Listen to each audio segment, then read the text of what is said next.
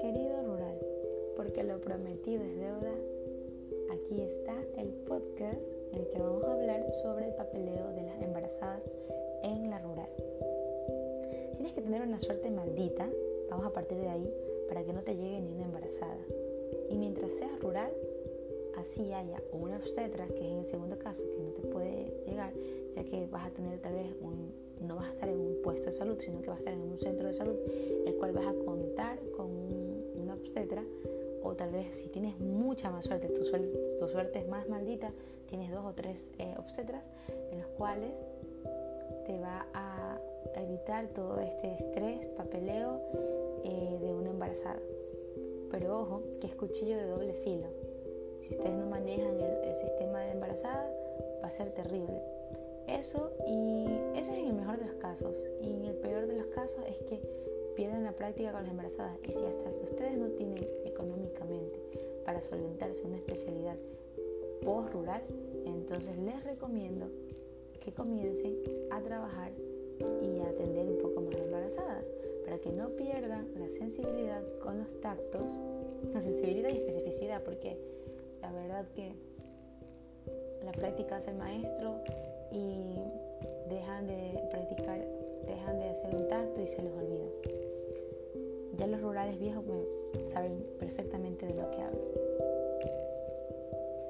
Para hablar de un poquito, ya entrar en contexto con el papeleo de la rural, la embarazada que les llegue, estamos hablando de una embarazada que llega por controles, ¿no? Entonces, esta embarazada la carpeta va a ser mucho más ancha y va a tener un distintivo fuera de la carpeta, un pequeño distintivo que en su centro de salud lo van a crear, en el cual especifica que esa carpeta es de una embarazada. Pero, pero ustedes solo con verlo de lejos sabrán que se trata de una embarazada. El grosor de la carpeta es mucho más notable que el resto de pacientes.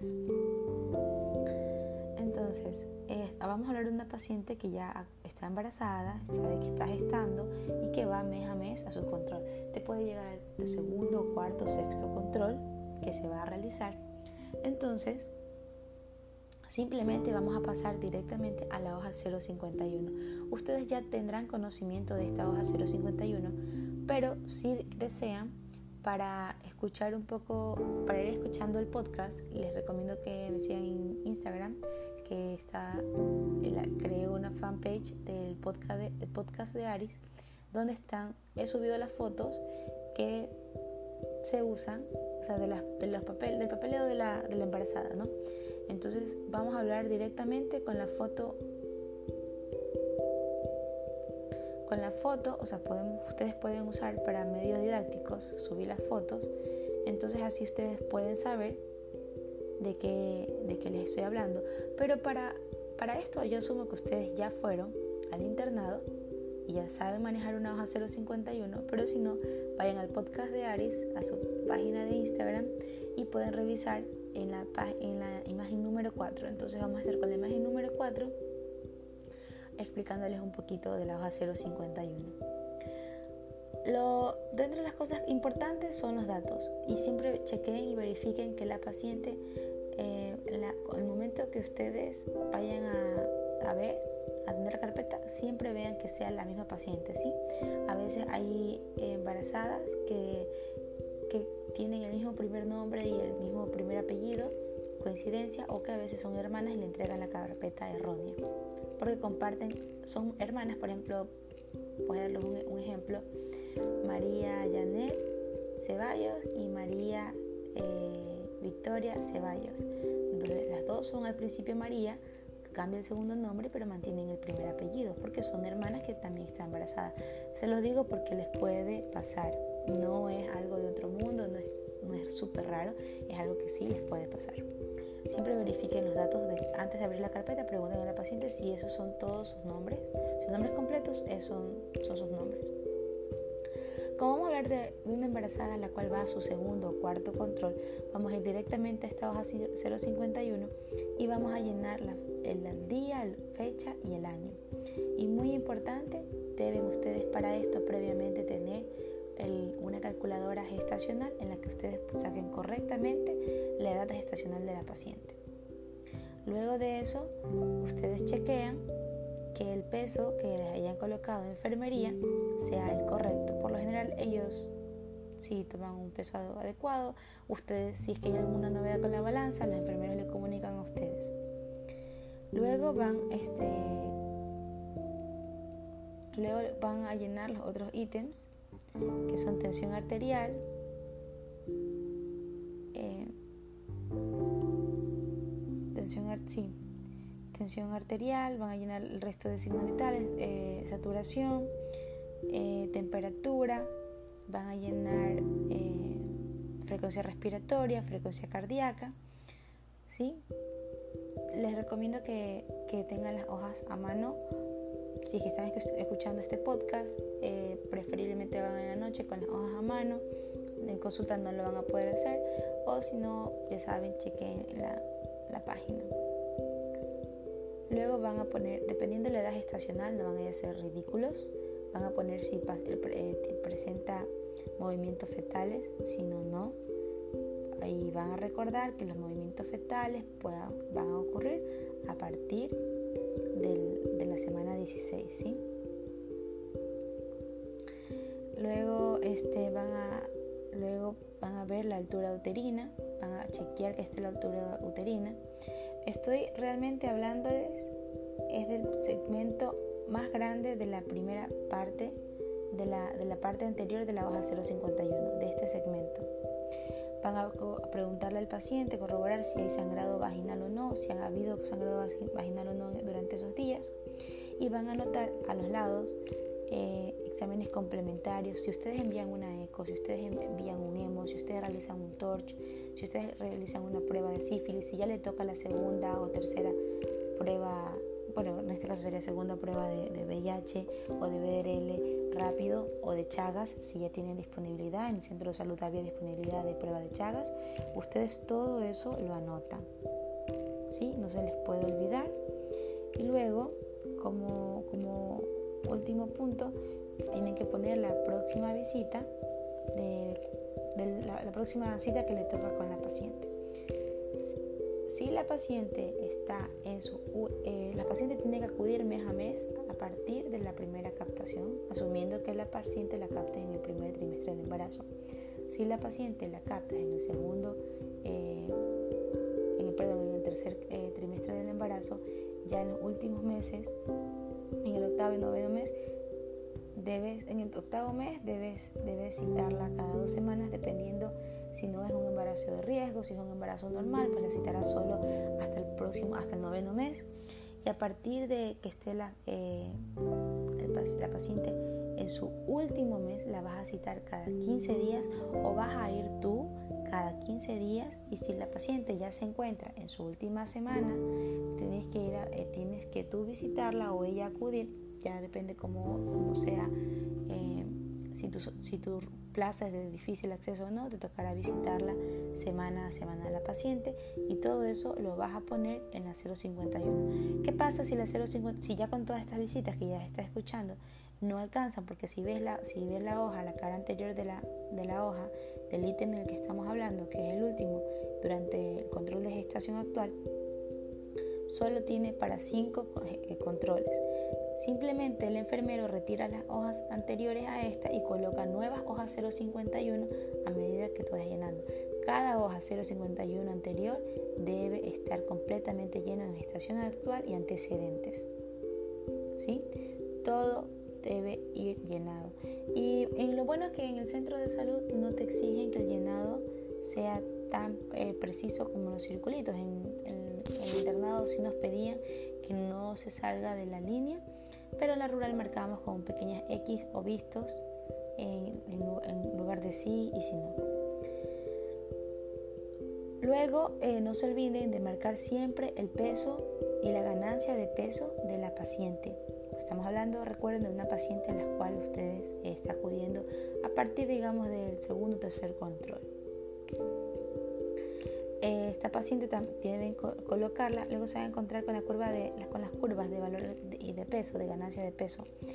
No le tomé la foto de cara posterior porque esto ustedes ya lo podrán corroborar y van, van a, ustedes, a ustedes tener eh, diferentes diferentes gráficas en las cuales cuando hay una, hay una ganancia de peso normal, con normopeso, luego con, sobrepeso y ganancia de peso con y, ganancia de peso en pacientes obesas.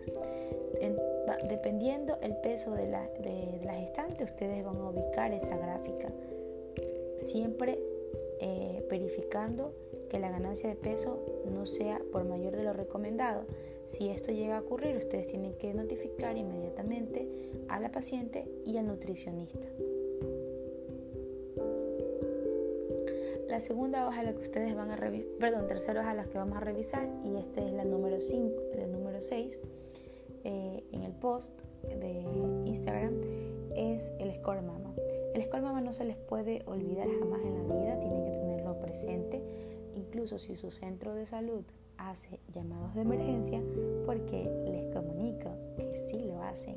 Es ilegal que se haga llamado de emergencia, peor en centros de salud tipo A o en puestos, perdón, o en puestos de salud, pero eso es lo que tras bambalinas ocurre que si, si se hace llamado de emergencia les pueden tocar una, una, una Entonces el score mama ustedes tienen que sabérselo, rezarlo y recitarlo al revés del derecho. Tienen que saber la frecuencia cardíaca, tomar signos vitales, porque el score mama en sí son signos vitales más la proteinuria dependiendo el, la semana gestacional.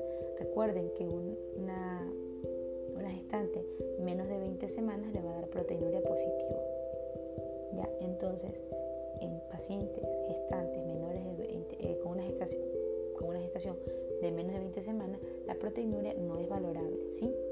Entonces, tenemos a la paciente que está en su tercer, cuarto control, entonces vamos a tomar frecuencia cardíaca, eh, tensión arterial, vamos a poner la sistólica, diastólica, frecuencia respiratoria de ella, eh, temperatura corporal, la saturación, el estado de conciencia de la paciente, vamos a poner alerta o una A. Y la proteinuria, dependiendo del estado gestacional de ella, perdón, la semana gestacional, ya saben, menor de 20 semanas, no, esa proteinuria no es válida. La paciente, si no nos presenta ninguna anomalía, durante, que durante los signos de, durante este toma de score mama, entonces ponemos que el valor, el puntaje total va a ser cero. Y si llegan a encontrar algún, algún cambio, eh, el puntaje va a elevar y va a elevar de 1, 2, 3, 4 hasta mayor a 5, perdón, 5 o mayor a 5, en el cual les indica la hoja exactamente lo que tienes que hacer con el puntaje del paciente y los pasos a seguir. Entonces no me voy a meter a fondo de esto porque si no el podcast duraría muchísimo más de lo que dura un podcast. Bien, entonces volviendo, después de que tú le has tomado el score mama, eh, tienes que hablarle a la paciente de los peligros que ocurren durante el embarazo, el parto y el posparto. A veces es un poco tedioso, pero tú no sabes si a la paciente anteriormente, a veces hay pequeñas cosas que no, los médicos que en sus anteriores controles no lo pudieron haber hecho. Ustedes, sin importar en qué, en qué corte entren, si, si es en la corte de septiembre, agosto o en la corte de enero, sin importar en qué corte entren, eh, siempre les tocará una embarazada, la cual va a pedir por el médico anterior, va a preguntar y ustedes puede que no les haya avisado que ustedes le puedan decir algo nuevo. Entonces, esa hoja de, de cosas que hacer en peligro durante el embarazo o post nacimiento, es importante que se la lean o que por lo menos le expliquen brevemente, en pequeño resumen. Y luego tenemos la hoja de notas de evolución. Tienen que hacer una nota de evolución en la cual siempre van a poner fecha y hora, no se les puede olvidar. Y nota de evolución en grande y traten de poner todo, hasta si ella respira. Y siempre pregúntenle si siente al bebé. hasta eso tienen que poner aunque el score mama ya está puesto en la, anterior hoja, ustedes vuelvan a redactar el score mama, se los recomiendo, y vuelvan a redactar lo que está en parte detallado en, la último, en los últimos ítems de gestación actual. Pongan los signos vitales, pongan si, la madre refiere que hay movimientos fetales, pónganlo. Ustedes vean la frecuencia cardíaca fetal, vean la altura uterina. Todos estos ítems ya están debieron haberlos tomado en estación actual tiene que ir viendo lo que diga el, llenado anterior, debe ser coherente al desarrollo de la, de la madre. También va a depender de su alimentación, su ganancia o pérdida de peso durante la gestación. Tiene que ir acorde y traten de poner absolutamente todo lo que vean en ella, todo lo que pueda, que pueda ser de, de vital importancia. Bueno, eso en cuanto a una paciente normal. Ah, pero y tienen que ella les va a llegar con su carnet y si la paciente no si no es la primera no es el primer control, la paciente siempre debe acudir con el control. Hagan hincapié si es que esto llega a pasar, es raro que les pase, pero puede pasar. Todo lo que ustedes han anotado en esta hoja 051 de la carpeta lo van a anotar exactamente igual en la 051 de el score de la carpeta de la paciente, de la tarjeta que ella va a llevar, un carnet que le decían antes. Luego también deben llenar en ese carnet eh, la fecha con lápiz de la próxima visita y traten que en la portada, es como un tips que le voy a dar a ustedes, en la portada, si es la primera vez que ustedes captan a la paciente, anoten en la portada con lápiz o con esfero fecha de la prueba, primer prueba de VIH, de BDRL y de Chagas. y si acude justo para el segundo trimestre, colóquenle y no tiene en el, en el carnet, no tiene afuera eh, esas pruebas, colóquenle ustedes nuevamente, pónganle prueba número uno con la fecha que ya está redactado en la carpeta afuera y fecha número 2 que la que ustedes le van a hacer de Chagas, de sífilis y de, y de VIH. Entonces es como un tip, ayuda, saca tiempo y en grande pues si pueden poner en la portada el tipo sanguíneo, es muchísimo mejor. Luego pasamos a la carpeta de una embarazada que llega por primera vez. Puede que la embarazada estuvo de visita, no tiene carpeta en este centro de salud, no le hagan hoja de paso, deben hacerle una carpeta porque ustedes deben entregarle el carnet. Así que por muy sabido que ustedes quieran ser y muy bacán que quieran ser, deben abrirle una carpeta. Tienen que abrir una carpeta, no tienen que abrir ninguna hoja de paso. Eh, evite sin problemas, no saben qué puede pasar con esa embarazada y es un hombre el que va a estar con problemas legales. Entonces, para la embarazada no puede faltar, volvemos al post, la página, la foto número uno del post, que son los datos de admisión. Eh, institución del sistema, la unidad operativa, le ponen el centro de salud o tipo de salud o el centro de salud o el puesto de salud al que ustedes pertenecen, los datos de la paciente, eso se encarga de enfermería caso ustedes como médicos. Luego la autorización de, tratamiento, siempre, siempre también me en eso, debe ir la tercera hoja donde va, hagan una correcta anamnesis. En esto es importantísimo, bueno, ya también se complementa porque en antecedentes de la 051 se le pregunta, pero es fundamental que ustedes lo hagan. Eh, deben poner siempre eh, correcto con, los antecedentes personales. Pregunten bien si la paciente, su familiar, mamá, eh, tías, abuelas, sufrieron alguna vez de preeclampsia o de eclampsia. Muchas veces, y son términos que ellas no conocen, pero pregúntenle, su mamá o su tía, alguna mujer en la familia tuvo convulsiones durante el parto. Por favor, pregunten así y van a ver como muchas madres les van a decir que sí. Pero si ustedes preguntan, ¿en su familia hubo preeclampsia o eclampsia? Van a decir que no. Pregunten, ¿alguien en su familia de las mujeres convulsionó durante el parto? Y se van a sorprender con las respuestas. Entonces, si dicen que sí, usted diga paciente refiere, pónganle preeclampsia, eclampsia según sea el caso. Van a decir, no, se hinchó y se le dañó los riñones, me pasó. Entonces, yo ya sé que eso fue una preeclampsia. Porque va, va a depender muchísimo la el conocimiento eh, que tengan los pacientes sobre las enfermedades, sobre los nombres correctos. Entonces hay que entender un poco el vulgo y dónde ustedes están y con quién están conversando. Entonces luego de eso hagan una correcta anamnesis, eh, problema actual, revisión, eso, ah, eso lo van a hacer bien rápido porque esta hoja ya va a perder importancia porque directamente nos pasamos a la 051, que en sí va, va a tener con mucho más hincapié y más minucioso los antecedentes. Con las gestas, pregúntenle, aunque ella le diga, no es la primera vez que estoy embarazada, dígale, ¿pero ha abortado alguna vez? Pregúntenle, aunque ella te mire mal la paciente, decir que todo este doctora, este doctor o doctora que le digo que ya no estoy embarazada, que es mi primer embarazo, me pregunto si he abortado. Porque muchas mujeres no cuentan como embarazos esos abortos. Sí, sí pasa. Entonces, hincapié con eso. Ya, entonces volvemos a una embarazada, esta embarazada que nos llega por primera vez, eh, llenamos también correctamente los datos de la 051, nos vamos a antecedentes que sean minuciosos, si el fin del embarazo, el año intergenésico, el tiempo de año intergenésico que tenga, eh, si la paciente tiene conocimientos de si es letrada o no, hasta qué año estudió, eso lo ponen también, eso es importante, el fin de, la fecha de su último eh, embarazo, fecha de nacimiento, edad correcta y si es un adolescente, si tiene una alguna discapacidad y la nacionalidad.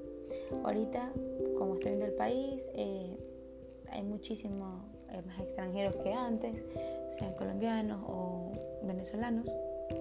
Y si a ustedes les toca la rural como yo, en la frontera, entonces podrán tener eh, pacientes del Perú o si están al norte con Colombia. Luego volvemos a la gestación actual. Es importante el peso inicial. Este peso debe hacer que la mamá se quite todo lo que eh, la ropa que sea extra, como abrigos, como chompas, buzos grandes, eh, zapatos. Deben tener, tratar de ser el peso más correcto más acercado a lo real. La talla, que es una medición correcta, fecha de la última menstruación, si es confiable o no este FUN, eh, la ecografía, si es que tiene ese embarazo fue confirmado por una eco, también si es confiable o no esta eco. Y deben anotar todas las primeras pruebas que se realizan. ¿Cuáles son las primeras pruebas que se realizan? Ya lo he repetido anteriormente en el, en el podcast. Es prueba de pruebas rápidas como BDRL, VIH y pruebas de Chagas. Aprovechando que le hacen un solo pinchazo, eh, retiren sangre, sáquenle y hagan la medición de la, de la glucosa porque le va a pedir a glucosa a la paciente. Háganle prueba en ese momento de, de glucosa que es importantísimo y prueba de hemoglobina. Entonces, en esta captación a la embarazada no la van a pinchar cinco veces. Con una sola vez que pinchen, saquen lo suficiente para que puedan este, realizar estas cinco pruebas que se las hace como primera captación. Eh, es importante saber el tipo de sangre, la tipología de sangre de la paciente. Si ella no lo conoce, no se olvide en las pruebas que van a enviar como primera vez por captación, por primera vez. Entonces ustedes necesitan eh, colocar tipificación sanguínea o tipo de sangre de la paciente porque ustedes tienen que registrar eso, Ahora, después de que ustedes han llenado, si ya realizaron las pruebas y salió VIH negativo, si sale PDRL negativo, si sale Chagas negativo, deben graficar eso porque están los. Está el ítem de Chaga en el que sale positivo y negativo o no se realizó, deben, deben ponerlo. En lo del cervix, si la mamá se ha hecho alguna vez una, si se ha hecho alguna vez un PAP Nicolau, una colposcopía, todo eso deben preguntar a la paciente si pruebas de toxoplasmosis, bueno. Una vez que ustedes han realizado, la han pinchado, ya han realizado el papeleo, eh, yo ya cuando yo ya realizaba los pinchacitos, mientras realizaba los pinchazos y, y esperas las pruebas, eh, esperas el resultado, las lechagas duran entre 15 a 20 minutos para que te dé el resultado correcto. Te lo explica en el manual si es que no lo han hecho todavía o lo van a hacer, las pruebas rápidas de Chagas. Eh, es importantísimo que ya, ya eh, esta vez hagan un emo para ver si hay alguna bacteriuria asintomática. Es importante que envíen pruebas tiroideas, TSH, T3, T4, un perfil tiroideo, envíen un perfil hepático, un perfil lipídico. No se pueden olvidar del perfil lipídico y hepático, es importante, muchísimo más el perfil tiroideo. Háganle una biometría, hagan este, toma de glucosa también en ayunas para evitar un embarazo, una diabetes gestacional. Eh, no se olviden de enviar este, folatos, no se, no se olviden de, los suplementos, del calcio, de las vitaminas, del hierro, el ácido fólico durante el embarazo. ¿sí? Y eso es todo. Este podcast ha sido un poquito más largo que los anteriores y eso que he tratado de resumir en lo posible en lo posible el papeleo de la embarazada. Sin embargo, no se van a salvar, les va a tocar, les va a llegar. Sería de muchísima utilidad que escuchen este podcast junto con una carpeta de una embarazada anterior. O si no tienen, si ya se fueron al centro de salud y no viven en el centro de salud y están en la casa, entonces eh, vayan a, al Instagram y, y busquen el podcast de Aris. Es la última publicación donde está el papeleo de la embarazada. Porque el papeleo de la embarazada es extenso y mucho más porque cada carpeta va, a ser supervisada, así que ustedes deben cumplir con todos los requisitos. Una cosa más es que para cuando llega el final de mes van a hacer una contabilidad de las embarazadas que se han atendido durante el mes. Hay un número de, embarazadas que se maneja por EAIS y por centro de salud. Por ejemplo, hay 60 embarazadas en el centro de salud de Pedernales. So, deben acudir estas 60 embarazadas al control o recibir control en casa dependiendo del caso especial que tenga cada gestante. Entonces, ustedes eh, debe esto reflejarse en el censo obstétrico. Si ya se sabe que la población de, de gestantes es de 60 y ustedes solo suben 57, 58 o a su vez en el censo solo refleja 57, 58 y faltan los del doctor José, los de la doctora María, entonces ahí a ustedes les van a llamar la atención. Así que busquen y pregunten en el correo institucional cuál es el censo obstétrico para que ustedes lo suban mes a mes a estas embarazadas. Espero que tengan muchísima suerte y que no pierdan los libros, no pierdan la práctica en cuanto a la atención, ya que el papeleo siempre va a ser tedioso. No conozco a un médico que le haya gustado el realizar el papeleo de la rural, a menos que tenga alma de secretario. Gracias chicos.